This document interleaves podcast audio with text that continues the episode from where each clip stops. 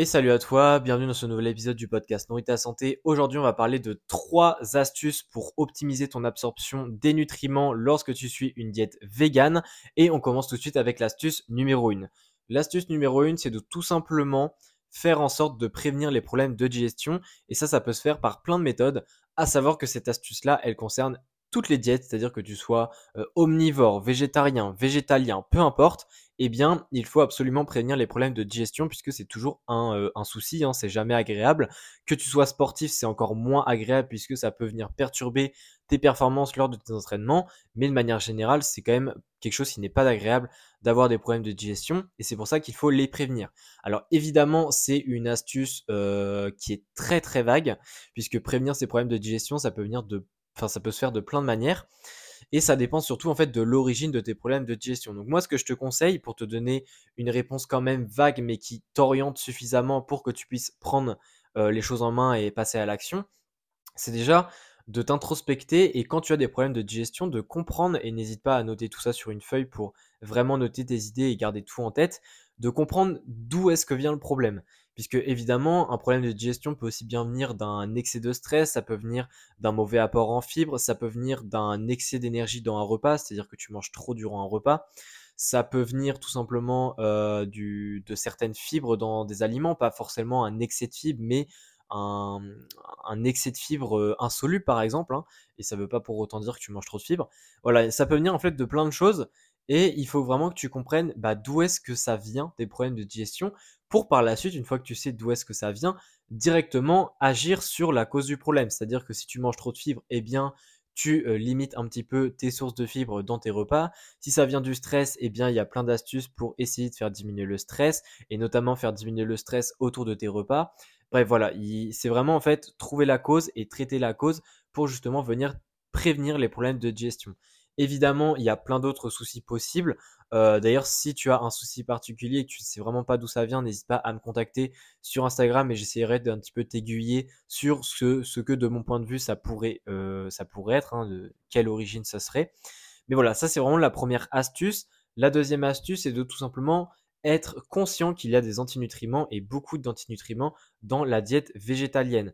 Et ça, c'est important puisque les antinutriments, si tu ne sais pas ce que c'est déjà, eh bien, c'est euh, que c'est d'un sens un bon signe puisque si tu ne sais pas ce que c'est, eh bien, en apprenant ce que c'est, ça te permettra encore plus d'avoir, on va dire, un contrôle sur ta diète et donc de faire en sorte de bien absorber tes nutriments puisque les antinutriments, comme leur nom l'indique, s'il y en a une trop grosse quantité, eh bien, ça va venir inhiber l'absorption de certains nutriments, comme par exemple le zinc, euh, comme par exemple le fer, euh, certaines vitamines, etc. Donc euh, les antinutriments, il y en a plusieurs. Il y a les tanins qui euh, généralement sont problématiques avec la vitamine C, sont les quantités.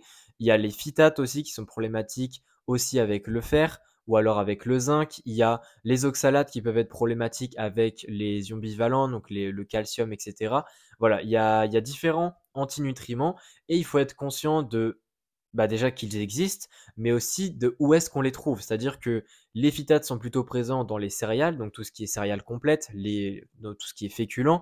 Les oxalates sont plutôt présents dans, par exemple, tout ce qui est euh, épinard, il y en a. Les tanins, c'est plutôt dans tout ce qui est le thé, le vin. En apprenant en fait un petit peu où est-ce qu'on trouve certains nutriments et justement quels impacts ont ces antinutriments-là, eh bien ça te permet de faire de meilleurs choix alimentaires et donc d'améliorer ton absorption à long terme, puisque encore une fois, euh, que de temps en temps ton repas ne soit pas du tout structuré et que les antinutriments viennent perturber l'absorption des nutriments du repas, c'est pas forcément très problématique, mais si ça se répète tous les jours à long terme, et eh bien forcément c'est l'effet cumulé qui va venir poser problème et c'est ici qu'il faut agir. Donc voilà, ça c'est vraiment la deuxième astuce.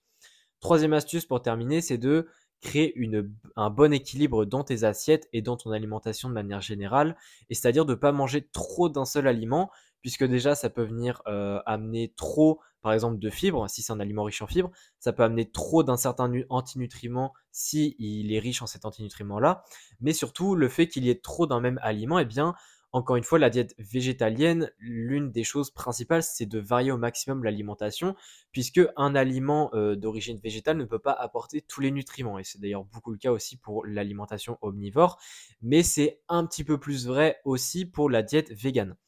Donc, Le fait de varier au maximum tes repas, d'inclure 3 voire 4 aliments différents au sein euh, d'une même assiette, voire plus, eh bien c'est quelque chose qui peut beaucoup aider pour la, la diversité pardon, des nutriments et pour justement venir diminuer un maximum le risque de carence alimentaire. Donc ça c'est vraiment super important à mettre en place. Donc n'hésite pas à, euh, à mettre, à faire des salades composées, à varier les groupes alimentaires, hein, parce qu'évidemment si tu mets que des légumes et qu'il y en a 4 différents, ça n'aidera pas beaucoup. L'idée c'est surtout de mettre beaucoup d'aliments différents, mais de groupes alimentaires différents. Par exemple, un peu de légumineuses, un petit peu de féculents, un petit peu euh, de légumes.